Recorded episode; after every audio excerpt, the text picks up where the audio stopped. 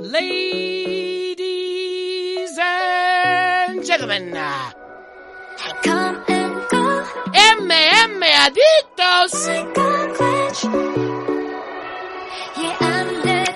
고장 난 듯이 보여도 it's alright. Alright.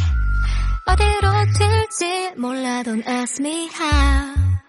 잘 모르니까. Because I don't know where it goes. 맘대로 Muy buenas a todos, bienvenidos a una nueva edición, un nuevo programa de MM Adictos. Hoy para todo el mundo, hoy en abierto para todo el mundo. Ya la gente pudo disfrutar el domingo del programa análisis detalle por detalle y de la car completa de ese UFC 277 que se celebró el sábado, tuvo ese doble main event como se suele llamar por ejemplo en el mundo del pro wrestling en Japón, muchas veces se dice doble main event y dices tú doble main event sí porque los cinturones más importantes de la compañía pues se ponen en juego no aquí en este caso hemos tenido pues se podría decir un doble main event. Ha habido un cinturón más importante que otro obviamente el cinturón de la división bantamweight femenina el de Juliana Peña contra Amanda Nunes en una revancha en un gran combate. Y también había otra revancha por el otro cinturón pero en ese caso era el cinturón interino entre Brandon Moreno y Kai Kara France. Vamos a centrarnos hoy en esos dos combates. Vamos a leer, por supuesto, resultados. Vamos a eh, entrar un poquito más en detallito en algunas de las cosas de la main card, pero especialmente en estos dos combates del final, que son los dos más importantes y son los que hay que comentar, pues eso, con más minutos por delante. Entonces, eh, antes de empezar, lo que vamos a hacer, bueno, a ver, os hago también un anuncio en esta primera parte. Eh, no sé cómo vamos a hacer la previa esta semana. Puede que a lo mejor incluso solamente podamos hacer la main card.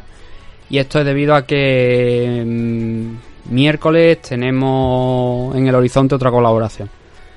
No os voy a revelar de momento para qué, no os revelo eh, sobre qué. No es aquí en el programa, es en otro lado.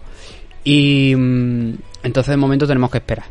Mm, Nos, mañana, por- o sea, mañana quiero decir, mañana no, el miércoles eh, no podría hacer la previa como normalmente estoy acostumbrado, entonces eso ya retrasaría un poco lo que es el calendario. Así que a lo mejor hacemos la main car y por esta semana ya está. Tampoco es una car súper importante y la car preliminar del próximo UFC tampoco llama mucho, demasiado la atención. Haremos algún breve comentario a lo mejor dentro de la car preliminar, pero os reduciremos el tiempo de, de la main car y así comentamos un poquillo de todo, pero bueno, algo, algo seguramente haremos, pero será muy probablemente el jueves. Si tengo hueco el martes, pues a lo mejor lo hacemos. Si no tengo hueco el martes, pues tendremos que eh, retrasarlo para el jueves. Ya digo, a mí mm, el plan que me han propuesto para lo del miércoles, la verdad es que me, me ha gustado mucho. eh.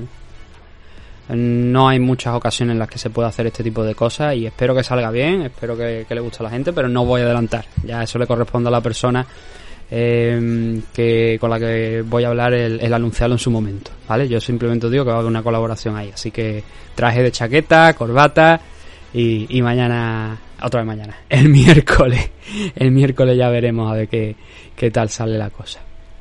No sé por qué estoy yo en mañana, la verdad es que no, no acabo yo de, de, de saberlo. Bueno, a ver, eh, patrocinadores, rapidito. MMA Adictos eh, tiene que darle las gracias a nuestros patrocinadores. El primero de ellos, a Oscar Panadero, los caballeros de Oc. Os he dicho que mm, ya está muy cerquita, cada vez más cerca, el MMA Castileón 4. Hoy no voy a anunciar toda la cara. Hoy simplemente os voy a decir algunos de los equipos que van a estar presentes en ese MMA Castileón 4 del 10 de septiembre. Que recordemos que las entradas están eh, a 20 euros, la venta anticipada de 25 euros allí en taquilla, en Arroyo de la Encomienda, la plaza de toros de Arroyo de la Encomienda. La noche, la tarde, tarde-noche del 10 de septiembre, en- allí en Arroyo de la Encomienda, en Valladolid. Creo que son las fiestas de Valladolid también, me parece haber escuchado, así que, pues mira, que me busqué buena manera, ¿no? De, completar la fiesta con este evento de MMA Castileón 4. Entonces, entre los equipos que están eh, pactados, si todo va bien, para participar, obviamente los caballeros de Ocon van a estar, eso no es en casa el evento, ¿no? Lo lógico es que estén.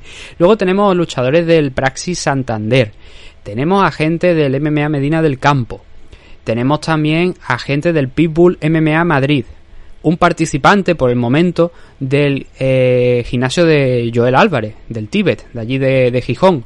Y luego empezamos con gente aquí eh, de gi- gimnasio. O sea, no es que sean. No, no estoy diferenciando entre gimnasios, lo que quiero decir que hay más luchadores de este gimnasio en concreto. Del Climen, del gimnasio de los hermanos Climen, de Alicante, el gimnasio de Ilia Topuria, para el que no esté muy al tanto. Hay bastantes luchadores del Climen aquí, creo que hay, me parece, como unos 6 o 7 luchadores en el total de 13, 14 combates que están preparados para esa noche del 10 de septiembre. También hay gente del Sutemi, del gimnasio de Enrique Marín, Silverbacks, de Navarra, y luego tenemos dos luchadores franceses. Bueno, y gente del TMC de Girona también, que se me olvidaba mencionarlo. Del TMC de Girona también tenemos a varios luchadores. Creo que tres o cuatro luchadores me ha parecido ver aquí echándole un ojo eh, rápido. Mínimo dos, eh, ya digo, como mucho tres o cuatro. Puede que haya alguno más. Eh, y eso, los luchadores franceses van a enfrentarse respectivamente a Jefferson Batista de, del TMC de Girona y también a Gonzalo García que va a estar en el main event. Va a pelear contra Fourcroy Simon de Francia. Espero haberlo pronunciado más o menos bien no haberlo ahí eh, sacado el cuchillo de carnicero y haberlo troceado bien la pronunciación, pero haberlo hecho bastante bien. Entonces, ahí, esos son los equipos que van a participar en esa CAR del MMA Castileón 4. Las próximas semanas ya os iré en próximos programas anunciando cuáles son esos combates. Ya sabéis que lo- uno de los luchadores franceses, bueno, los dos franceses van a enfrentarse a Jefferson Batista y a Gonzalo García, pero el resto vamos a tener que esperar por el momento, ¿vale? Para anunciar esos combates. Y luego nuestro otro patrocinador, al que le damos las gracias a Nacho Serapio, de la comunidad Dragon, dragonz.es, más de 100 vídeos, o sea, 100 vídeos no, 100 cursos de artes marciales, deporte de contacto, entrenamiento eh, físico, entrenamiento con armas tradicionales de artes marciales y mucho más contenido por 14 euros al mes en dragonz.es, sin compromiso de permanencia ninguno. Os dais de alta un mes, al mes siguiente no os gusta, os podéis dar de baja y también se os da acceso al formato digital de la revista, de la Dragon Magazine, tiene ya muchos números a su espalda, pero también se os envía a vuestra casa en formato papel el tiempo que estéis dados de alta. Además, si queréis adquirir un curso en concreto para vosotros para siempre, lo podéis hacer sin necesidad de estar suscrito a la plataforma, pero el precio sube, el precio es 50 euros por curso. Todo el listado está puesto en dragonz.es y os recomiendo que le echéis un vistacito tanto para ver los, eh, qué cursos hay dentro de, de la plataforma, que están todos puestos ahí, como también por otras muchas razones que ya digo, eso lo tendréis que descubrir al visitar la página, en dragonz.es, así que ya sabéis, dragonz.es, Netflix del aprendizaje, de los deportes de contacto y de las artes marciales.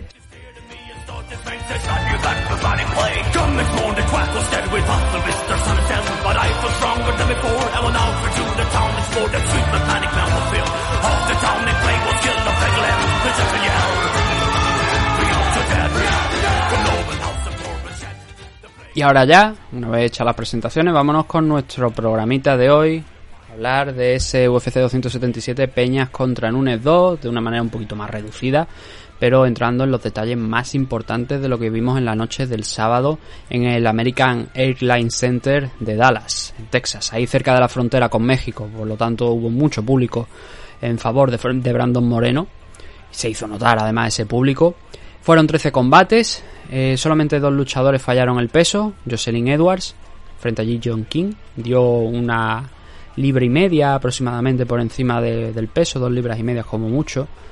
Eh, Orion Cosche hizo lo propio con Blue Diamond, dio un poquito más de- del peso estipulado. En el caso de Orion Cosche era el combate que estaba pactado. En el caso de Jocelyn Edwards yo creo que en cierto modo se le puede hasta perdonar porque hombre, podría haber hecho el esfuerzo de cortar algo más de peso. Ambos luchadores denegaron la posibilidad de, volver a subirse a la, a, la báscula.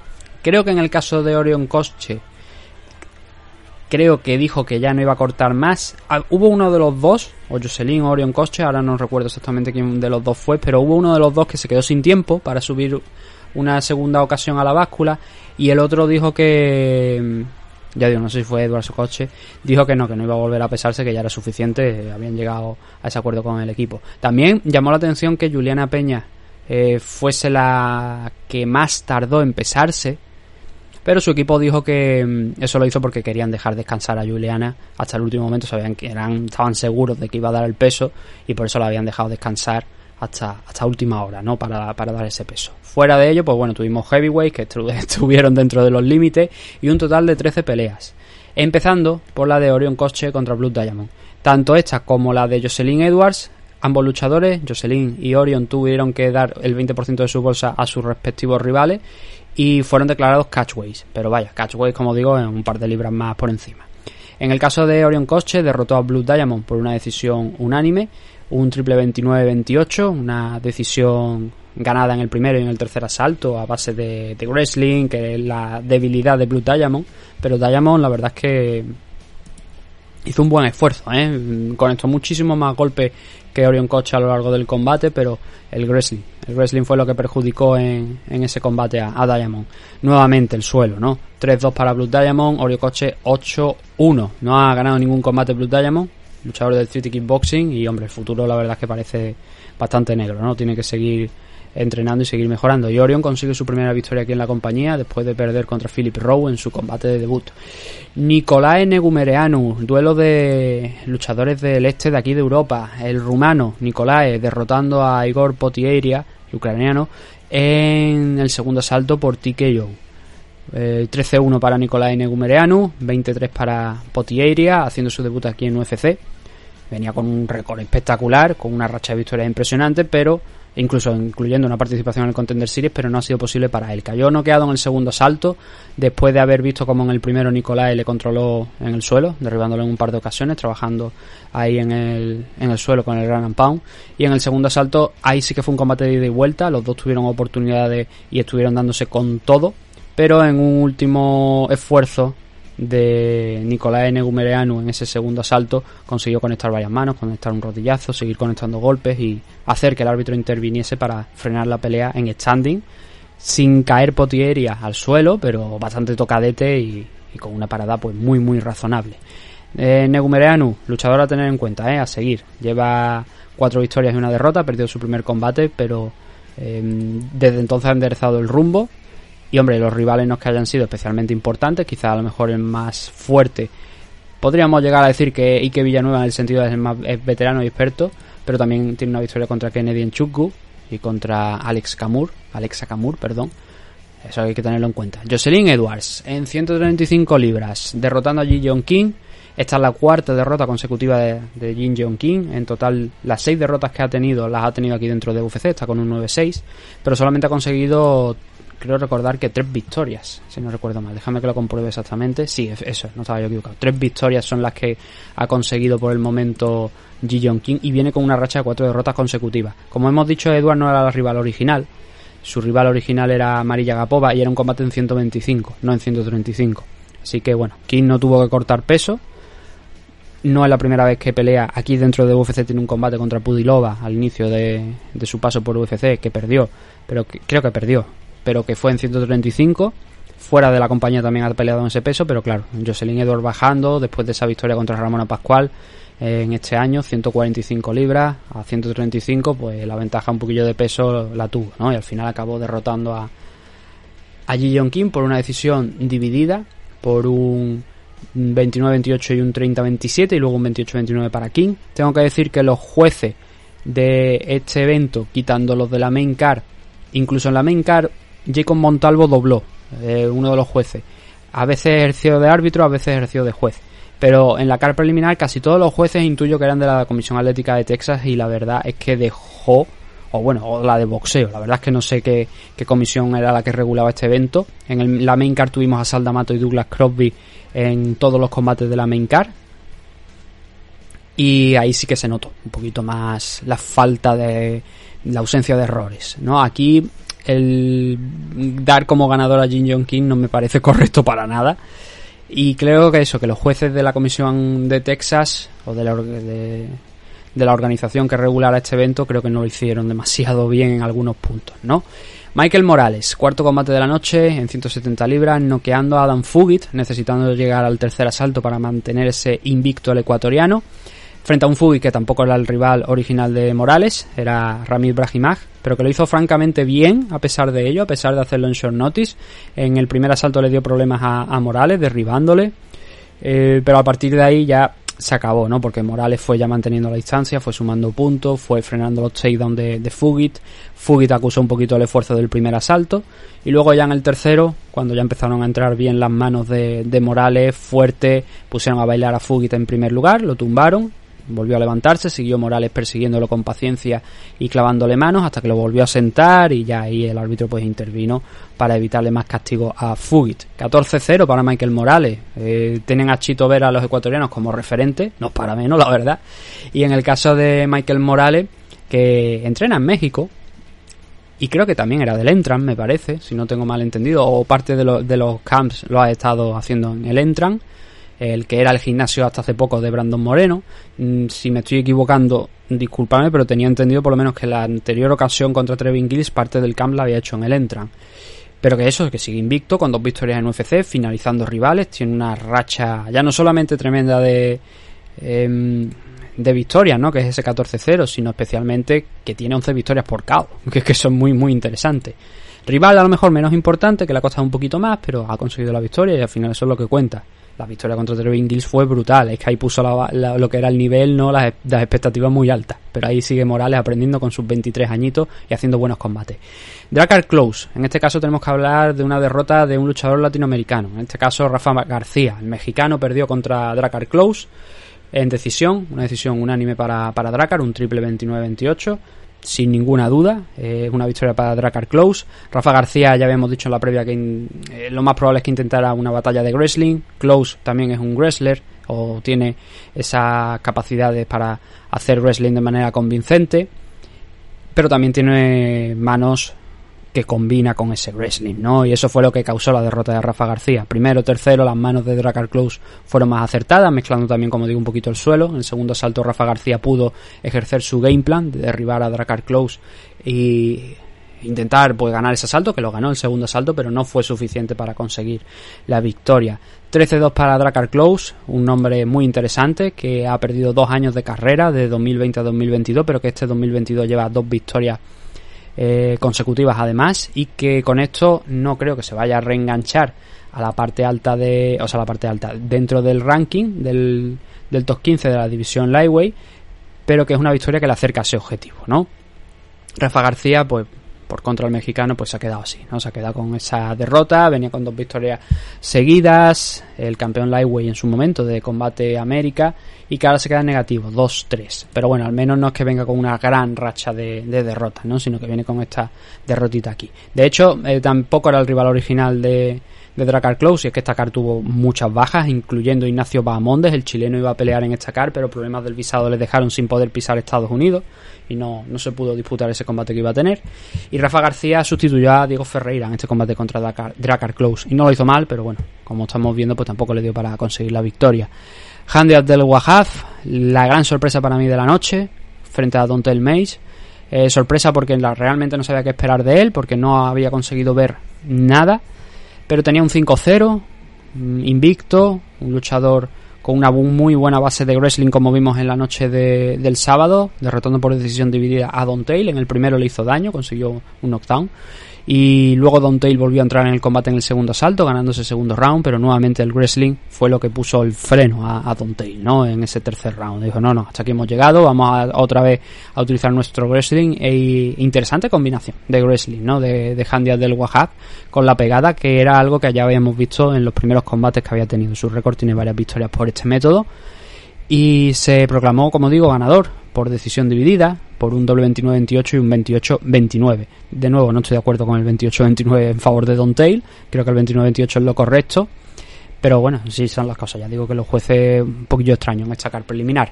Drew Dover contra Rafael Alves, combate en 155 libras, donde Rafael Alves abrió muy bien el combate. En el primer asalto derribando a Drew Dover, controlándolo, lentito pero seguro, sumándose el primer round. Pero a partir de ahí Drew Dover empezó a despegar. Su striking empezó a obligar a Rafael Alves a salir hacia el exterior de lo que es el centro de la jaula, cuanto más lejos mejor, más cerquita cada vez de la pared.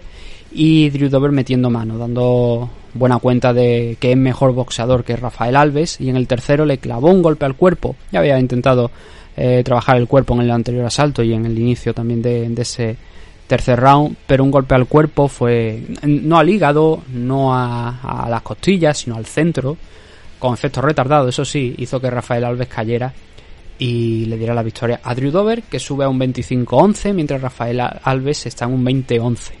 Dover viene con una racha de dos victorias consecutivas, las dos por KO, Terrence McKinney, ahora Rafael Alves, eh, un Dracar Close contra Drew Dover, creo que no se ha dado nunca y que podría ser un combate que podríamos ver. No, son dos luchadores que están ahí en esa zona, donde en el caso de Dover ya ha entrado en alguna ocasión en los rankings. Dracar Close no lo acabo de recordar, tengo la sensación de que alguna vez ha estado ahí, pero no lo acabo yo de ver, de todas formas. Pero puede ser un combate interesante entre ambos, ¿no? Y así ayudamos a limpiar esa parte baja de la división, fuera del top 15, del top 16 para abajo. Hay muchos nombres. Estos son dos, por ejemplo, pero también está Joel Álvarez, ¿no? Que puede rebotar en su siguiente combate y entrar otra vez ahí en la pelea por, por entrar de nuevo al top 15. Que ahora mismo cierra Damir Smagulov. Complicado, ¿no? El entrar en el top 15 de la división Lightweight, pero vamos a ver, se puede llegar a dar nuevamente. Y aquí tenemos estos nombres que seguramente en los próximos meses van a pelear, ¿no? Por entrar ahí. Alex Morono contra Matt Semmelsberger, una decisión unánime para Alex Morono, sumando una victoria más, cuatro seguidas para Morono en 170 libras, 22-7 de récord para él, inició esa racha con una victoria frente a Donald Cerrone, noqueando el Cowboy. Y luego, a ver, nombres importantes no han sido. David Zawada, Mickey Gold, Matt Semmelsberger, son nombres que a lo mejor muchos de ellos los conocemos, ¿no? Yo conozco a los tres. A lo mejor el aficionado casual o el que tenga menos experiencia o no le interese tanto las, las cartas preliminares, pues a lo mejor no conoce alguno de esos nombres, pero son luchadores difíciles, complicados, ¿no? Ah, Matt Semmelsberger eh, le dio problemas a, Alex Morono en el tercer asalto. Los dos primeros fueron bien controlados por Morono en el striking. Semmelsberger intentó a ver si podía llevar al suelo también por mezclar un poquito las cosas. Y solamente en el tercero encontró Semmelsberger un poquito de éxito Además, eh, en el intercambio del segundo al tercero, ya en el segundo ya se le estaba cerrando el ojo izquierdo a, Semmelsberger completamente por los golpes de Alex Morono. Y aún con esa dificultad añadida, con ese handicap por eh, tener el ojo cerrado, Semmelsberger mandó al suelo a, a, Alex Morono en el tercero, consiguió noquearle, consiguió un knockdown, pero no le fue posible. Morono resistió, se levantó otra vez, siguió peleando y Semmelsberger pues quemó los últimos cartuchos pero sin éxito de ahí la derrota, ¿no? Por ese triple, mm, no, doble 29-28 y un 30-27. Nuevamente yo creo que el 29-28 es lo más adecuado en este caso. Eh, pero eso, que Semmelsberger vio cortada esa racha de dos victorias consecutivas que, llevaba. No ha tenido grandes rivales, está 3-2 aquí dentro de, de, UFC, pero Alex Morono es interesante, ¿no? Es el que está subiendo, tiene esas cuatro victorias consecutivas. Hay que echarle un vistacillo también a ver qué puede hacer en próximas fechas, pero nuevamente la división welter está muy muy cara para entrar dentro del top 15, pero está en línea, está en ruta. Puede que con estas cuatro victorias consecutivas su siguiente pelea sea contra alguien ya dentro del top 15.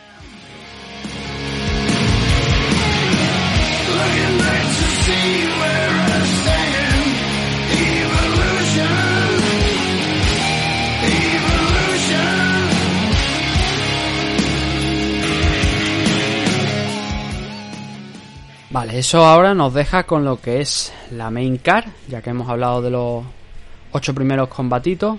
Mm, de momento no están actualizados los rankings. Cuando publique esto, a lo mejor ya lo han actualizado, pero de momento no están actualizados. Así que todo, ahora que vienen ya luchadores rankeados, todos los luchadores que vamos a nombrar aquí va a ser con el ranking, suponiendo que no lo, no lo no hayan actualizado ya los rankings, que la última actualización data del 18 de julio pero si los han actualizado, pues entonces ya, bueno, ya será otra cosa, ¿no? Pero vamos a, bueno, al final lo que pesa son el, ranking con el que entraban, no los combates. A ver, em, el primero de la noche fue Ankalaev contra Anthony Smith. En este combate, Ankalaev derrotó a Anthony Smith en el segundo asalto por Run and Pound, después de que en el primer asalto, Anthony Smith, al soltar una low kick, chocara con la pierna de Ankalaev, que hizo el check, la levantó un poquito, dio ahí, y parece que Anthony Smith se hizo daño en el tobillo. Tampoco es que su movilidad quedase especialmente comprometida, pero sí que cuando se fue a la esquina, después de no tener un, tampoco un muy buen asalto, porque no acaba de conseguir más de a lo mejor una o dos manos sobre Ankalaev, digamos manos importantes, ¿no? Mientras que Ankalaev, pues con el trabajo de la Loki, con los golpes en distancia, pues sí que iba sumando más puntos que, que Anthony, ¿no? Pero en el intercambio del primero al segundo ya lo dijo, el tobillo. Entonces ya, pues algo había ahí con el tobillo, no se sabía qué es lo que era, pero al parecer no tiene que pasar por quirófano está lesionado. pero parece que tampoco es grave, como digo, porque no tiene que pasar por el quirófano, así que nos alegramos por esa parte. Pero en el segundo asalto, en la esquina le dijeron walk him down, walk him down. ¿Qué significa eso? En vez de frente a por él. O sea, la única manera que tienes de ganar esto es avasallarlo y arrasar con él. No sé si porque pensaban que tenía un timer en el tema de, esa lesión, ¿no? De ese golpe que se había llevado y, tener tocado el tobillo y pensaban, si no lo haces ahora no vas a poder hacerlo más, así que inténtalo ahora. Y hombre, dicho y hecho, porque Anthony Smith fue a por él, no con el resultado obviamente que, que habría él esperado, ¿no? Pero fue a por Ankalaev, fue a intentar noquearle en los primeros segundos del asalto, lanzando auténticos haymaker a banda y banda. Pero cuando vio que ese game plan no estaba siendo efectivo, lo que hizo fue meter la cabeza en la cintura, e intentar arrastrarla al suelo, lo consiguió. Intentó a ver si conseguía entrar en la guardia, pero Ankalaev defendió bien esa guardia, saliendo a un lateral, empezando a golpearle desde arriba y luego forzando la parada con muchos más golpes, ¿no? Así que Ankalaev eh, sumó una nueva victoria. Estaba al cuarto en los rankings, eh, Anthony Smith estaba al quinto. Este combate era muy importante según las palabras de Dana White porque de aquí va a salir el siguiente contender al cinturón de Jiri Prochaska. Esas palabras creo recordar que se dijeron antes de el combate entre Teixeira y Prochaska, creo recordar. Puede que se dijeran después. La verdad es que fue hace ya un mes, mes y medio y ya no recuerdo exactamente cuándo se dijo, pero sí que se hizo ese comentario, ¿no? Entonces, cabe la posibilidad de un rematch entre Teixeira y, y Prochaska, eso es obvio, ¿no? Pero Ankalaev desde luego es ahora mismo el mejor posicionado porque tiene una racha de nueve victorias consecutivas, solo ha perdido un combate en UFC que fue el inicial, le, pasa lo mismo que a Mahachev, ¿no? Pero los rivales que ha, tenido que enfrentar a Ankalaev sí que han sido mucho más fuertes desde luego que los de Mahachev. Mahachev pues iba ahí en esa línea de es que nadie quiere pelear conmigo y al final le dan combates contra rivales fuera del top 15 o del top 10 para abajo. Y Ankalaev no, Ankalaev ha tenido que partirse la cara ya con gente de, de la zona alta o que ha estado en esa zona alta en alguna ocasión. Así que son nueve victorias consecutivas para Ankalaev, solamente una derrota, y la promesa de ese title shot. ¿Por qué? Porque Jan Blachowicz se supone que va a estar fuera por esa lesión en el ojo durante un tiempo, Rakic tres cuartos de lo mismo. Eso nos deja pues a Teixeira, ¿no? Que si le dan el rematch bien, si se saltan directamente a Ankalaev, pues sería algo no entendible porque fue un gran combate ese Prochaska contra Teixeira, ¿no? Pero desde el punto de vista de Dana White, pues por ofrecer un nuevo retador, ¿no? A, en este caso el campeón que es Prochaska, pues a lo mejor sí podrían hacer ese combate entre Ankalaev y él. Anthony Smith, pues ve cortada su progresión de tres victorias consecutivas. De nuevo una pelea importante, eso sí que hay que destacarlo, ¿no? Todos los combates que ha perdido últimamente han sido al máximo nivel, han sido, por ejemplo, el title match contra John Jones o las derrotas entre eh, él y Teixeira, el combate contra Teixeira y el otro rival, ahora no lo recuerdo, eso lo tengo que mirar porque no lo recuerdo. Además, por supuesto, de esta última pelea contra Ankalaev, Alexander Rakic fue el otro eh, rival que, con el que perdió Anthony Smith. Eh, y las tres victorias eran contra gente de abajo, gente de por debajo del top 10. Así que tampoco es que esas victorias le sirvieran más mucho, sí, para mantener esa posición, pero le pasa como lo que vamos a comentar dentro de un par de combates. Se queda como un poquito de gatekeeper, ¿no? De ahí de luchador haciendo de portero para entrar dentro del set top 5. Además, esta próxima semana tenemos a Tiago Santos contra Yamaha Hill. Tiago Santos está por debajo, está ahí al acecho de, Anthony Smith, ¿no? En el caso de derrotar a Yamaha Hill, puede que le quite, le arrebate esa posición. Repito, puede que cuando se haga, o sea, cuando se publique esto ya esté publicada una nueva actuación, actualización de los rankings, no lo sé, llevan dos semanas sin hacerlo, pero lo mismo cuando publiquemos esto ya está. Eh, lo que yo creo es eso, que Ankalaev pues a lo mejor coge alguna posición, mientras que Anthony Smith, quizá no esta semana, pero a lo mejor la siguiente, si gana Thiago Santos sí que puede que caiga. esta semana, este, la siguiente no, esta semana, que cuando se dispute el evento. Alexandre Pantoja, sometiendo a Alex Pérez en un minuto y medio. Espectacular, Alexandre Pantoja, el cuarto de los rankings contra el sexto. Esta vez no hemos ido a una posición un poquito más abajo, había una posición entre los dos luchadores. En 125 libras. Tremenda victoria de Alexandre Pantoja, en solamente un minuto 31 segundos. Hizo algo que... Mm, ayer hizo una reflexión Luke Thomas, un, podcaster norteamericano, tiene su programa y además es muy bueno, es muy buen analista. A mí me gusta mucho ver los programas de, de Luxoma, siempre que tengo oportunidad de, hacerlo. Es el único programa de MMA, así digamos de larga duración y tal, que, que veo porque me gusta la, como esa capacidad de análisis que tiene y que muchas veces es muy acertada y que hizo un comentario que me llamó la atención, pero que es totalmente cierto y es lo que hace aquí Alexander Pantoja, ¿no? Eh, bueno, un minuto 31 segundos. ¿Qué es lo que pasa aquí? Pues los dos abren fuego nada más iniciar el, el combate, intercambiar como si no hubiera un mañana.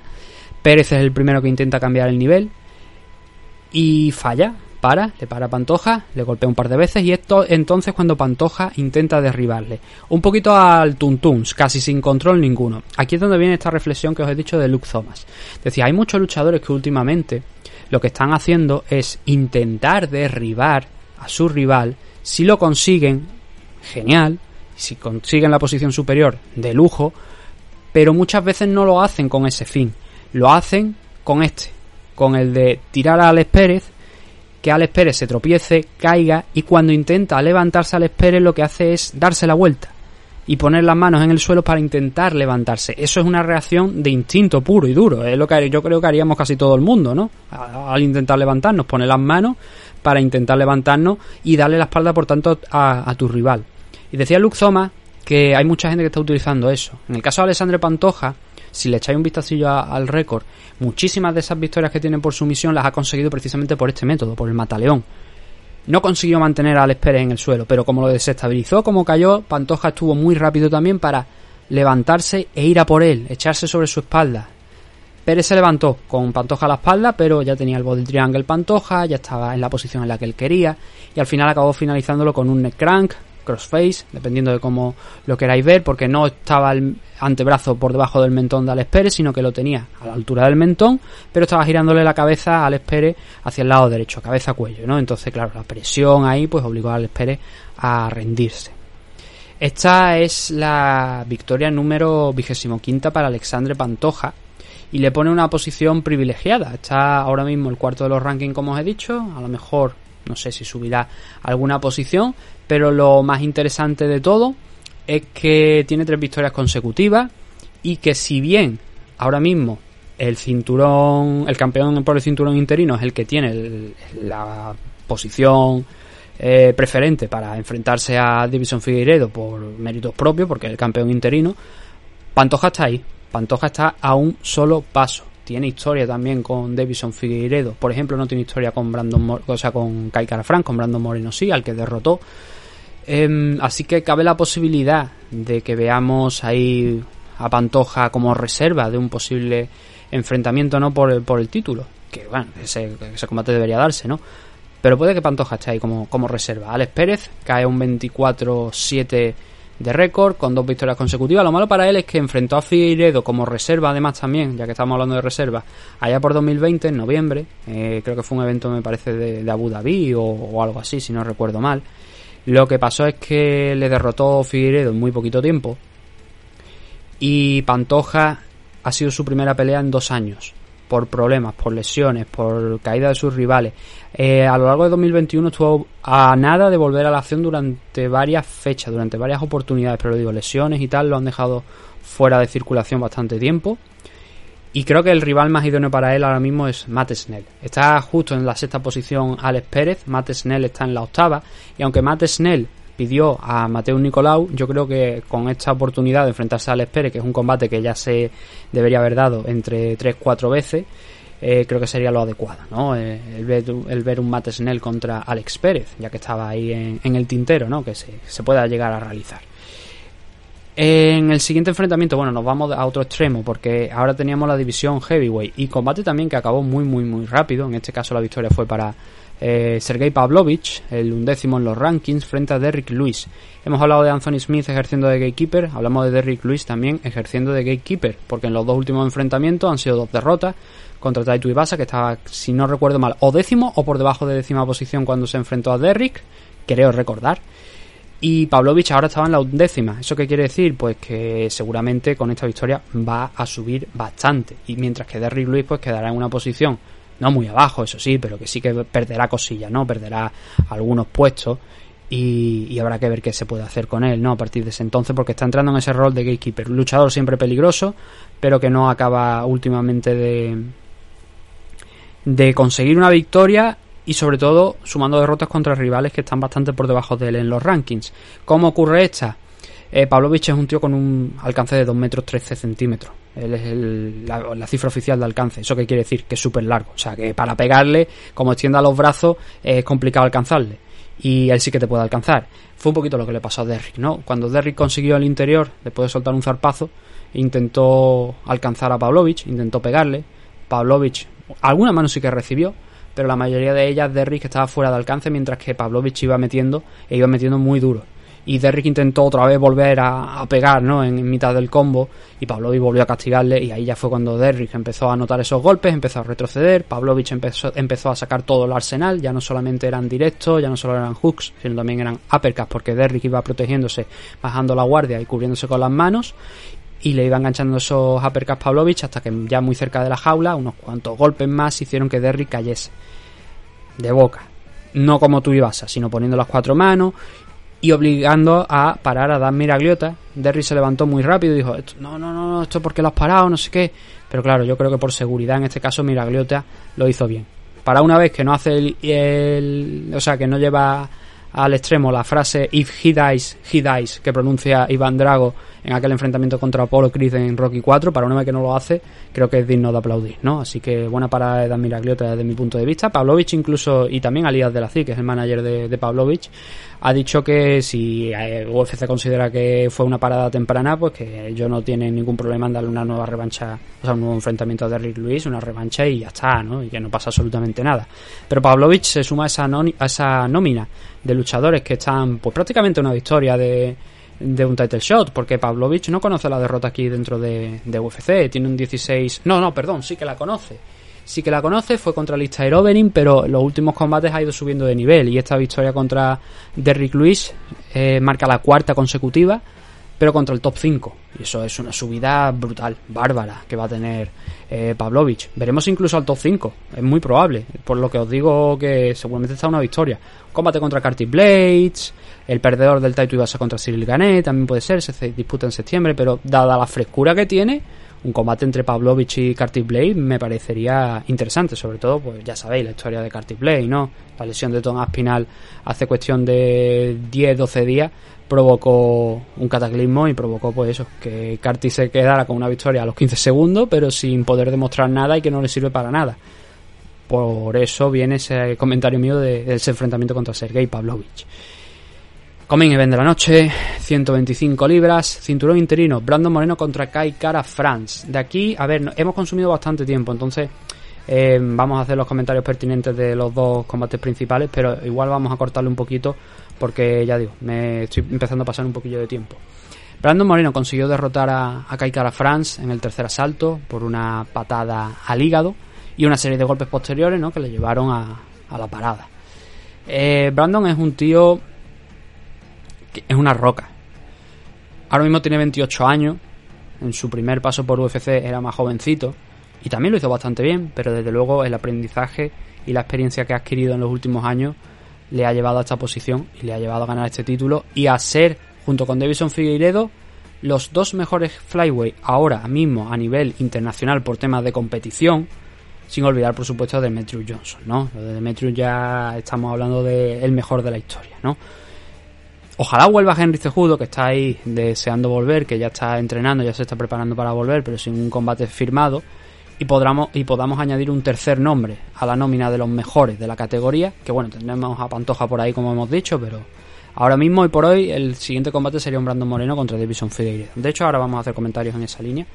Pero, eh, ¿cómo ocurre, cómo se desenvuelve este enfrentamiento? Bueno, a ver, el- los dos primeros asaltos, ojo, cuidado, porque cuando se para el combate, la decisión era un empate mayoritario, porque había un juez que había dado 19-19, un asalto para cada uno, y los otros dos le habían dado una victoria a Brandon Moreno y el otro una victoria a Kai Cara France. Así que estaba prácticamente igualado esto. Eh, habría, nos quedamos sin ver para mí cosas interesantes, ¿no? Kai Cara France en el cuarto y en el quinto asalto, un tercer asalto donde además también Kai Cara France estaba ganándolo. Habría sido interesante ver esos asaltos finales, pero eh, bueno, a ver, Brandon Moreno ha, ha hecho lo que tenía que hacer, ¿no? Eh, ha noqueado a, a Kai Cara France. Primer asalto muy igualado. Mm, Brandon es un tipo que, como bien creo que sabéis ya, mueve mucho la cabeza, mueve mucho las manos, va buscando ángulos, va buscando el despistar a su rival, las abre a veces la guardia muchas, o sea, quiero decir, las manos las abre en ocasiones mucho para ver si puede ahí hacer que caiga Fran o cualquier otro luchador que se enfrenta a él pues golpee y va intentando eso, desconcentrar al rival y moviendo mucho las manos, la cabeza, la cintura. Pone peso en la izquierda, en la pierna izquierda quiero decir, y a veces inclina el cuerpo hacia la izquierda también. Hacia los dos lados, pero hay veces que suelta los golpes inclinando un poquillo el, el cuerpo a la izquierda. ¿Qué le permite eso? La derecha, pues sorprender en parte al rival porque ya no está donde tenía que estar, ya la rotación y el alcance él no es el mismo, está más cercano al rostro del rival. Y la izquierda, pues incluso la puede sacar con un uppercut por debajo o golpes al cuerpo, ya que está ahí un poquillo inclinado hacia la izquierda, puede meterte un hook a la izquierda, ¿no? Otra de las cosas que utiliza muy bien Brandon Moreno, que ahora explicaremos, es las patadas con la izquierda, ¿no? A un rival que se está alejando. Entonces, en este primer asalto, la estrategia de Kaikara France, un poquito la que yo comenté, no en la previa, pero sí en un tweet, donde dije, mm, quizás a lo mejor lo que debería intentar es patear más. Porque mm, al poner ese peso en la pierna delantera eh, puede hacerle daño si consigue el timing adecuado para cuando esté cargando por pegarle ahí, desestabilizarle y porque Brandon, eh, Brandon Figueiredo, he mezclado los dos luchadores. Eh, Davison Figueiredo, el campeón de la división, eso lo hizo en el tercer combate, estuvo insistiendo con, con esas low kicks, en alguna ocasión incluso de una low kick derribó a Brandon Moreno, pero iba picando, le iba molestando a Brandon porque tenía que lidiar con esa, ese juego de patada. No era una buena forma de sumar puntos y además sí podía también de cortar el movimiento de, Brandon. Bueno, la parte esa Kai Frank creo que la hizo bastante bien. Pegó más patadas en tres asaltos de las que pegó en su primer combate, ¿no? Con, contra Brandon. El problema es que Brandon estuvo mucho más certero con las manos. Mucho más. Tampoco. La verdad, hay que ser justo. Pero creo que en el primero y en el segundo asalto, yo los tengo para Brandon Moreno, por el sencillo hecho de que llegan algunas manos que al menos son más vistosas, o dan la sensación de haber entrado mejor que las que hacía Kai Frank. Y es que gran parte de la estrategia de Kai Frank se basó en los low kicks. Esto no quiere decir que se olvidara de meter mano, ¿no? que es una de las grandes fortalezas, la pegada de, de Kai. No, no se olvidó de ello. Pero creo que Brandon lo hizo mejor. En el segundo asalto además estuvo presionándole, aprovechó una high kick de Kaikara Fran para pasar por debajo de ella y abalanzarse sobre él, controlarle un poquito contra la jaula, intentar un takedown también posterior. Y creo que por agresividad, que es el siguiente valor que tenemos en la escala de, de juzgar el combate, cuando hay una igualdad en golpes significativos, en striking y en grappling significativos, tenemos que pasar a eso. Y hombre, a lo mejor no habría que pasar en este caso, en este segundo round, aunque el número de, golpes de ambos es prácticamente idéntico. Pero yo creo eso, que a nivel significativo y si queremos pasar al segundo campo, ya digo yo que por agresividad también la verdad es que Brandon Moreno iba constantemente de frente, iba intentando clavar golpes. Y en el tercer asalto, que ya digo que era el mejor para Kai Cara France, porque estaba metiendo más manos, había conectado un codazo eh, sobre Brandon Moreno que le había dejado eh, la parte del pómulo del ojo, del ojo derecho pues eh, con un corte y además empezándole a cerrar un poco ese ojo. Seguramente habéis visto la foto de Brandon Moreno después de la victoria, la cara que tenía. Pero entonces llegó, bueno, entre medias. Vamos, antes de hablar del caos, eh, Kai agarró una patada de Brandon Moreno, barrió la, pierna trasera y cayó. Lo que pasa es que Brandon anuló eso muy bien, porque cuando Kai Cara optó por ir al suelo, él cogió la guardia alta y al final acabó expulsando al neozelandés. Y entonces fue cuando tras un segundo intento de Kai Fran de volver a derribarle, cosa que a mí me llamó la atención. La primera la puedo entender, ¿no? Agarras la pierna, pateas y, y derribas, eso, pues bueno, no hay mucha complicación ahí, ¿no? Pero intentarlo de manera activa, de irse a por la cintura de Brandon Moreno, eso sí que me llamó la atención. Cuando se estaba batiendo en retirada, la cosa es que estaba girando hacia su lado derecho, hacia el lado izquierdo de Brandon, pero Kai Fran estaba girando hacia su lado derecho, porque por las posiciones en las que se habían quedado, pues lo lógico era andar eh, en la dirección de contraria a las agujas del reloj, porque de haberlo hecho en el caso contrario, lo que habría hecho habría sido quedarse en el exterior cobrando Moreno en el interior. Entonces eso no tendría sentido, ¿no? Lo lógico es andar hacia afuera, ¿no? Y mm, en el momento en el que se iba alejando, Brandon vio hacia la trayectoria hacia donde iba y lo que hizo fue soltar una patada con la izquierda. Pero es una switch kick, eh, una patada donde cambia la guardia antes de, soltarla para soltarla con más fuerza, ¿no? Con el giro de la cadera completo, para pegarle con más potencia. Y eso alcanzó justo a Kai Cara France en el hígado, lo dobló y bueno, ya no tenía reacción. Herding podría haberlo parado en ese momento sin necesidad de que Brandon Moreno hubiese soltado 10 a 15 a lo mejor golpes más. Bueno, quizás 15 no, pero unos 10 golpes más yo creo que sí que le cayeron a cara Frank, protegiéndose eso sí. Pero claro, la victoria ya estaba determinada en favor de Brandon Moreno, el mexicano. Así que consigue el cinturón interino, vuelve a tener ese pasaporte, ese ticket, ese vale para optar al cinturón de Davison Figueiredo. Y además le dedicó una serie de palabras, ¿no? Salió de Davison Figueiredo, estaba allí en el pabellón, bajó a... Bueno, bajó. subió a, a lo que era la jaula. Y en un principio lo, la gente de UFC dudó. La seguridad dijo, a ver si vamos a crear aquí un incidente. Y dijo, no, a lo que suba y tal, son dos midgets, o sea, fuerte, pero son dos luchadores pequeñitos, ¿no? Y había unos monstruos en seguridad allí que decían, le sacan dos cabezas. o sea, cualquier cosa que pase ahí, vale que son luchadores profesionales, pero el de seguridad lo coge de la, de la chaqueta, a, bueno, del jerselito a, a Figueiredo, lo levanta en peso y lo tira por encima de la pared de la jaula si hace falta. Así que peligro, pues no, tampoco había mucho. Yo creo que por eso le dejaron subir. Si hubieran sido heavyweight, a lo mejor no, porque la cosa se hubiera complicado. Pero siendo flyweight, dice, bueno, eh, que, que diga lo que tenga que decir. Eh, Figueiredo no entiende una mierda inglés. ¿Por qué? Porque... Bueno, yo creo que dio una entrevista, pero también tenía traductor. Ayer yo dio una entrevista donde es el Wani, pero tenía el traductor al lado. Y es que no entiende el inglés, creo yo. Porque le dedicó unas palabras a Brandon Moreno diciendo... Eh, me ha atacado, me ha insultado, me ha hecho tal y cual, pero hoy quiero mandarle un ejemplo a mi familia, a mi hija.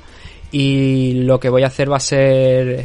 Eh, olvidarlo todo le dijo que no lo odiaba, que le perdonaba por todo lo que había dicho y que si estaba de acuerdo, pues que se verían las caras en una cuarta ocasión. Le extendió la mano, eso sí que lo entendió bien Davison Figueiredo, y le dio la mano, se dieron, pues eso, un abrazo, luego incluso después eh, le levantó el brazo Figueiredo a decir, a aplaudir a este hombre porque el combate que acaba de dar ha sido muy bueno y la verdad es que el combate fue bastante bueno. Y, mm, y poco más. Bueno, eh, por parte de Figueiredo, él dijo que sin problema ninguno, que un cuarto combate, que se lo había ganado sin ningún tipo de duda, pero que, ahora bien, él ya había peleado bastantes veces allí, ahora tocaba ir a Brasil. Y dijo Moreno, sin problema ninguno, si quieres ir a Brasil, no vamos a Brasil. La fecha estimada que le dijo Moreno para diciembre más o menos, y yo creo que esa sería la fecha adecuada, ¿no? Es una pelea importante, es por el cinturón, ahora hay que descansar también un poquito, Brandon Moreno ha tenido un combate bastante duro contra Kai Cara France y, creo que merece, ¿no? También ese tiempo de descanso, además, como Figueiredo creo que está algo tocado, todavía tiene que recuperarse, es una fecha pues que es la mejor fecha estimada posible, ¿no? Allá por, por diciembre. Eh, cuarto enfrentamiento. Estos luchadores han pasado los últimos dos, tres años, creo, aproximadamente. Será, creo que se cumplen tres años, me parece, cuando se enfrenten por tercera vez, por, o sea, por cuarta vez. Se han pasado, a excepción de este combate entre Brandon y Kai Fran, peleando entre ellos. Se conocen muy bien, así que son dos luchadores que están marcando época en la división Flyway, que están elevando la competición y están exigiéndose el máximo entre uno y otro y que cada vez que ponen el pie en la jaula las cosas son muy pero que muy muy interesantes. Sí que es verdad que de, en el primer combate de la noche, de, o sea, de la noche, en el primer combate entre ambos, si no recuerdo mal, me vaya a dejar que lo compruebe porque no lo recuerdo 100%, pero nos vamos al empatito entre Figueiredo y Moreno. Creo recordar que sí, efectivamente, que a Figueiredo le quitaron un punto y que eso provocó que la decisión no fuera para él. De lo contrario, habría ganado aquel combate Figueiredo en la primera ocasión, un combate que también fue muy muy cerrado, pero que se vio perjudicado al campeón por ese punto que le quitaron. Creo recordar que casi sin, sin aviso, ¿sabe? Que no le dieron mucha advertencia antes de quitárselo. Pero, ya digo, hablo, hablando de memoria porque no recuerdo bien ese, ese enfrentamiento, pero eso, dos, tres años en los que se han pasado, creo que dos más bien, que se han pasado peleando eh, entre ellos y que ahora nos vamos a un cuarto enfrentamiento que supongo, espero, ¿no? A no ser que sea otro empate, pues ya de por finalizada la rivalidad entre ambos hasta un posible mañana, ¿no? Donde ya o Brandon o Figueiredo se vuelvan a ganar una oportunidad consiguiendo dos o tres victorias y veremos cuándo ocurre eso, ¿no? Pelea espectacular de Brandon Moreno, pelea espectacular la que se nos viene encima también, porque ya uno y otro saben los trucos de su respectiva pareja de baile. Y Kai Cara Fran es el perjudicado, 24-10, sigue sin conseguir ese sueño de tocar el oro de, UFC, pero no creo que esta derrota tampoco le vaya hacer caer mucho en los rankings, ¿no? Así que seguramente tendrá una nueva oportunidad Kai Kara France. Incluso a lo mejor Kai Kara France contra Alexandre Pantoja puede ser el, combate a, tener en cuenta en, en próximas fechas, ¿no? Para determinar quién es el retador. Pero ya digo, bien por parte de, ambos. Buen combate, entretenido. Nos vamos al main event. Estamos ya cerca de los 50 minutos, pero a ver, vamos a hacerlo. Si no vamos a una hora, pues tampoco pasa nada. Que hemos estado 5 o 7 minutos en la parte inicial. Amanda Nunes derrotando a Juliana Peña, cumpliéndose la lógica, lo, esperado, por una decisión unánime, por un 50-43, 50-44 y 50-45. Em, cositas clave Vamos a con las claves y, intentamos hacer un resumen rápido de, esta pelea porque fueron los cumplió con los cinco asaltos en decisión y, hay varios asaltos que son parecidos, prácticamente idénticos. Eh, cosas más relevantes. ¿Corrigió Amanda Nunes errores del pasado? Sí, corrigió errores, pero además no es que corrigiera errores, es que nos sorprendió con una estrategia nueva que yo creo que nadie esperábamos. Y el que diga que sí está mintiendo, literalmente, porque es eh, muy sencillo de explicar. Es un cambio de diestra zurda, guardia diestra, guardia zurda, pero es muy difícil de hacer, ¿eh? Si tú no has estado practicando esto y no has estado entrenando esto en el training camp, hacerlo de la manera en la que lo hizo Amanda Nunes, la cosa se complica, porque no es tu posición de combate habitual y puedes cometer fallos. Alguna cosilla a lo mejor sí que se le puede achacar a Amanda Nunes dentro de esa guardia zurda, pero que le dio un resultado espectacular, eso no lo duda nadie. Y si alguien lo duda, es que no ha visto el combate o realmente lo está haciendo por, por hablar, ¿sabes? Por criticar o por llevar la contraria. Porque eh, cuando lo apunta Manda, cuando lo apunta los comentaristas, cuando lo apunta todo Santo Dios, cuando he visto, me parece, por ahí, que hay gente que está, eh, o sea, gente me refiero a profesionales que también lo están explicando un poquillo en vídeo, el cómo se hace, el cómo eh, consiguió la victoria Amanda Nunes y tal, pues yo creo que simplemente por llevar la contraria alguno, ¿no? El cambio de diestra zurda es algo primordial. ¿Por qué? Peña es diestra también. Entonces, ¿qué es lo que pasa? A la hora de avanzar, se podía encontrar con la pierna de Amanda Nunes, pero sobre todo relevante con el check hook, con la lead hand, con la mano delantera de, de Amanda Nunes, que es diestra y que pega no pega con tanta fuerza cuando la tiene por delante, pero sí que esa mano sigue teniendo el poder de, ser la mano dominante. Y eso es lo que le sirvió a Amanda Nunes para ir picando piedra. En el primer asalto peleó mejor a la contra que cuando intentó llevar las acciones. Pero también creo que eh, en el primer asalto, si no recuerdo mal, hay un par de ocasiones en las que le toca la carita a Juliana Peña y Peña clava un poco la rodilla antes de levantarse, como que esos golpes le desestabilizan y a lo mejor eso pudo entenderlo Amanda Nunes como puedo avanzar, puedo atacar. Y eso fue malo, porque esos fueron los peores minutos de Amanda Nunes en, en la pelea, en el striking en concreto, porque cuando iba avanzando Juliana volvió a hacer lo mismo que hizo en el segundo asalto del primer combate, trabajar el jab, meter algunas manos rectas, directas al rostro de Amanda Nunes, que al ir de frente pues se la iba comiendo mm, prácticamente todas, y tampoco sin conseguir puntuar mucho. Aún así, el primer asalto es de Amanda Nunes, porque ya luego volvió a comprender que, a ver, esto hay que hacerlo con cuidadito, esto tengo que pelear eh, a mi ritmo otra vez, y como me ha dado buen resultado a la contra, yo no sé si es que desde la esquina le dijeron, la verdad es que no lo escuché, si le dijeron, eh, ciñete a lo que hemos preparado, ciñete al game plan, ve a la contra, que te está dando buen resultado. Si le dijeron eso, fue lo que vimos en el segundo asalto. Si no le dijeron eso y ella tomó esa iniciativa, maravilloso. Porque fue un, una inteligencia, una exhibición de inteligencia brutal. Lo que os he dicho, diestro, zurdo, esto es básico del boxeo.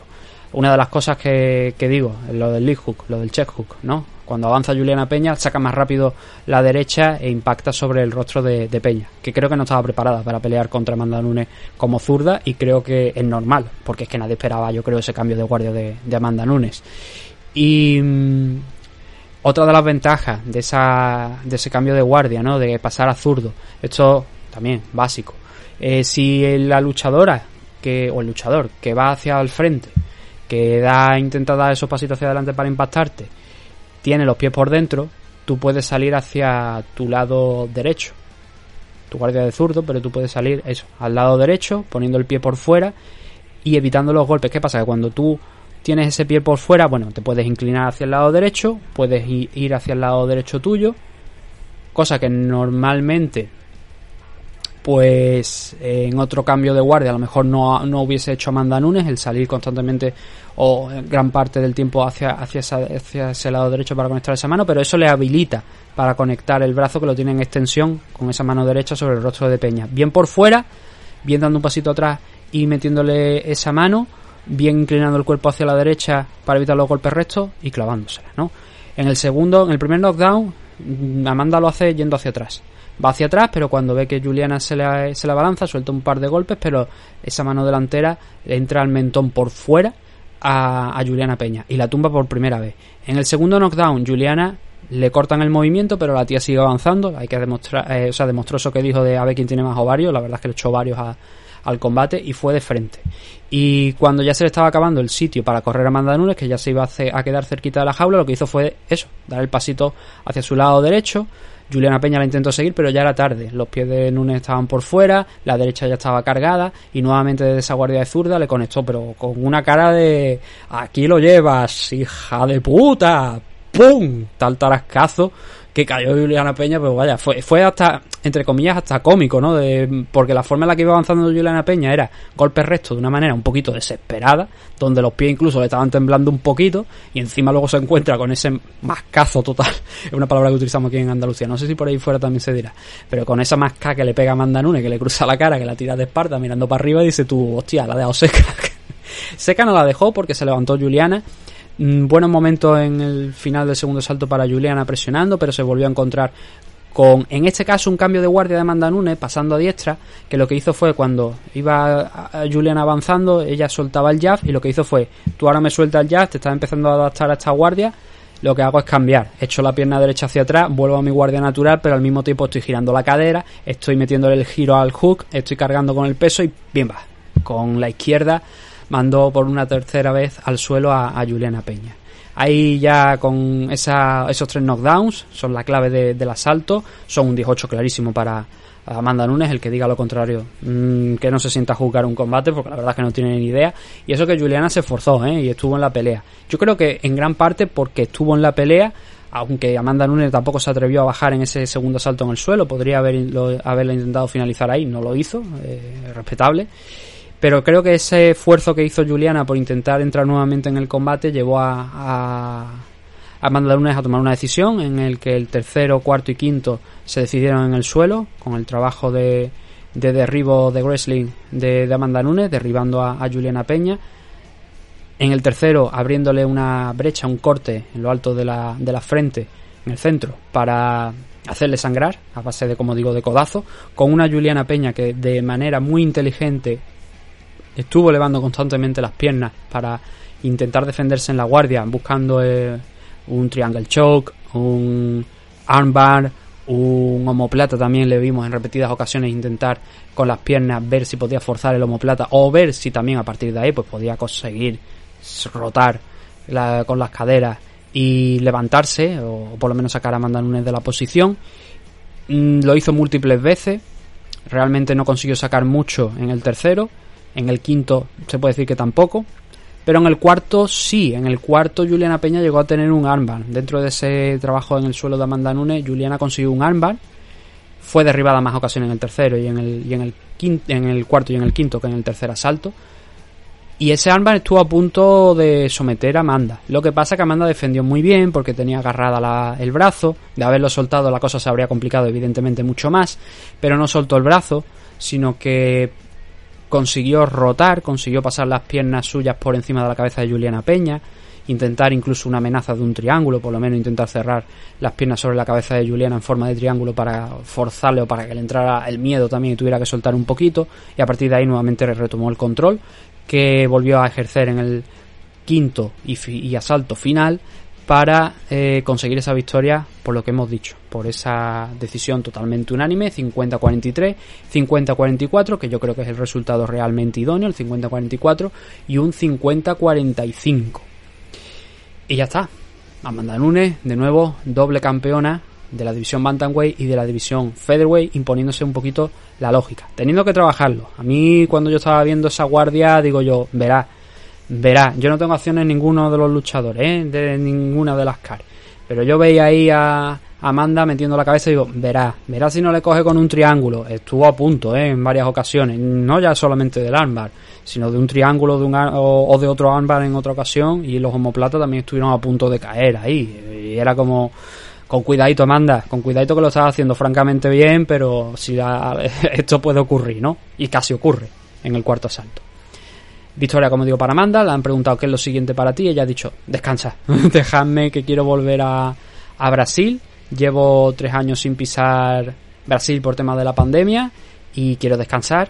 Ahora que captura el título y luego ya volveremos. También tuvo palabras de agradecimiento a su nuevo training camp, que por otra parte es realmente casi el mismo de siempre, pero dijo que para esta ocasión había traído a uno de los entrenadores que tuvo en los combates contra Valentina Sechenko, contra Misha Tate, contra Ronda Rousey, y joder, yo no sé si habrá sido cosa de ese entrenador o no, pero desde luego hemos visto una versión de eh, Amanda Nunes diferente a la del combate anterior y siendo muy efectiva y consiguiendo la victoria con muchísima, muchísima claridad. Ya digo, con esos momentos ahí de tensión cuando optó por la parte del grappling, pero en general muy muy buena actuación de, Amanda Nunes derrotando a, a Juliana, que se esforzó, que le puso varios, pero que no consiguió el objetivo final de retener ese título. Pero eso sí, yo creo que Juliana nos ha demostrado que aunque en un primer momento tampoco la considerábamos cuando se enfrentó a Amanda Nunes en el primer enfrentamiento como una rival que pudiese hacerlo, que pudiese arrebatarle el título a Amanda, porque además era una chica que había perdido con Germain de Randamier. Eh, de Randamier creo que solamente tiene una victoria por sumisión en su vida y precisamente, o sea, básicamente porque de Randamier es kickboxer, es lo que hace. Eh, tiene un striking brutal, entonces por sumisión Mm, no tiene más que esta victoria frente a Juliana Peña. Pero fue curioso, ¿no? Porque Juliana es muy buena en el suelo, con el wrestling, con el grappling, sin embargo, cayó derrotada por guillotina frente a Germain de Randamir. Fue como, hostia, la única victoria que tiene por sumisión Germain. Eh, entonces no, no confiábamos ¿no? en que fuera capaz de derrotar a Amanda Nunes. Sometió a Amanda Nunes, como bien sabéis. Y en este segundo combate ha pedido ya una trilogía, ¿no? Un tercer enfrentamiento. Yo creo que no toca, yo creo que toca descansar porque el dominio y el control de Amanda fue más que evidente. Pero sí que le hizo trabajar. Y sí que demostró que esas palabras, por ejemplo, de Kayla Harrison, que por una parte eran también contradictorias porque decía, creo que fue suerte la victoria de, Juliana Peña. Eh, y creo, y por otra parte decía que, que ella pensaba, Kayla Harrison, que Amanda Nunes, había, pues si no sabéis quién es Kayla Harrison, campeona en PCL, de los torneos, de los últimos torneos de la categoría Lightweight y, y dijo eso, que por una parte esto, pero por la otra parte también dijo eso, que era una luchadora que aprendía de sus errores. Entonces estaba admitiendo que cometió errores en el primer combate, ¿no? Y aquí vimos pues eso, que Juliana le puso varios, como ya había dicho en la rueda de prensa, pero que no lo consiguió. Así que nada, muy buen combate por parte de, Amanda Nunes y reconocerle el esfuerzo a Juliana Peña. No sale la noche como ella esperaba sin ninguna duda, eh, pero es lo que hay. Era la lógica también, ¿no? Ver a Amanda ganando. Performance of the Night, pues los Performance of the Night fueron para Alexandre Pantoja por la sumisión frente a Alex Pérez, Drew Dover frente a eh, Rafael Alves por esa victoria por TKO. Y luego el Fire of the Night, a ver, a mí me gustó mucho el, el Tail Maze frente a Handy Abdel Wahab, creo que fue un combate de ida y vuelta pero entiendo que el Brandon Moreno contra Kai Cara France fue un combate pues mucho más importante y por eso se lo dieron a los dos, ¿no? Eh, 50.000 dólares para estos nombres que hemos mencionado, para Dover, para Pantoja y para Moreno y, Cara France. Y lo siguiente para UFC la semana, bueno, no, semana que viene, no, esta misma semana, como hemos dicho al principio del programa, Tiago Santos contra Yamaha Hill. Puede ser un salto muy importante para Yamaha Hill en los rankings de conseguir la victoria. Y a Santos, pues lo que hemos dicho, igual con una victoria podría adelantar a, Anthony Smith. Fuera de eso tenemos un coming event entre Vicente Luque y Geoff Neal y ya no hay especialmente nada que sea mucho o muy importante. Tenemos combates curiosos. Tenemos a Augusto Sakai contra Sergei Spivak. Tenemos a Ariane Lipsky contra Priscila Cachoeira, encargada de abrir la main card. Y este combate me gusta mucho. Porque Lipsky y Cachoeira, si las dos van a la guerra, que pueden hacerlo de sobra, pues es un combate muy interesante. Tenemos también las dos finales de los eh, de esta última edición del Ultimate Fighter, donde han estado Juliana Peña y Amanda Nunes. pero no lo he seguido demasiado, así que tampoco más allá de Mohamed Usman no he visto pelear a ninguno de los otros, o por lo menos no lo recuerdo si hago de pronto. A lo mejor lo he visto en alguna ocasión, pero ahora mismo no lo recuerdo. Es 265 libras y 125 libras femenina. Eh, intentaremos hacer algo en la previa, pero ya digo que no he visto el torneo, así que tampoco sé mucho más allá de Mohamed Usman, que sí lo he visto pelear, como digo, en PFL. San Albi haciendo su último combate ya. Era la última pelea de contrato. Cuando eh, pelee, pues lo van a dejar libre. Yo creo que sí o sí.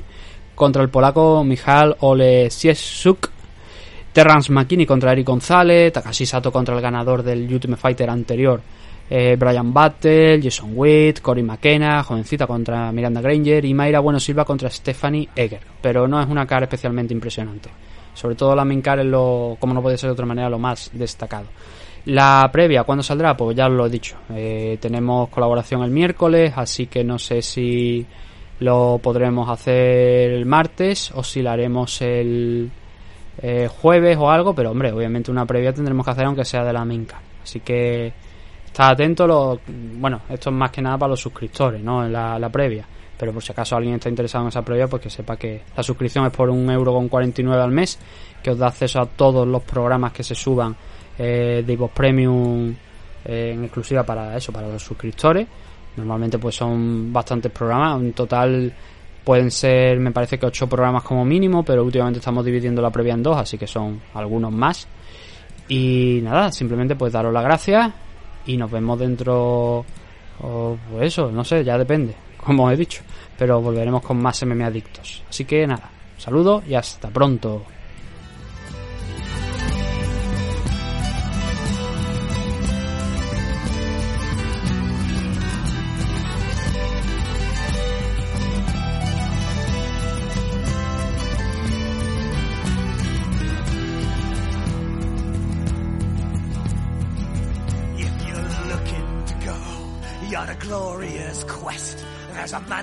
Who knows you have an old treasure chest for some pieces of eight and a tankard of ale. He'll show you the map and tell you its tale.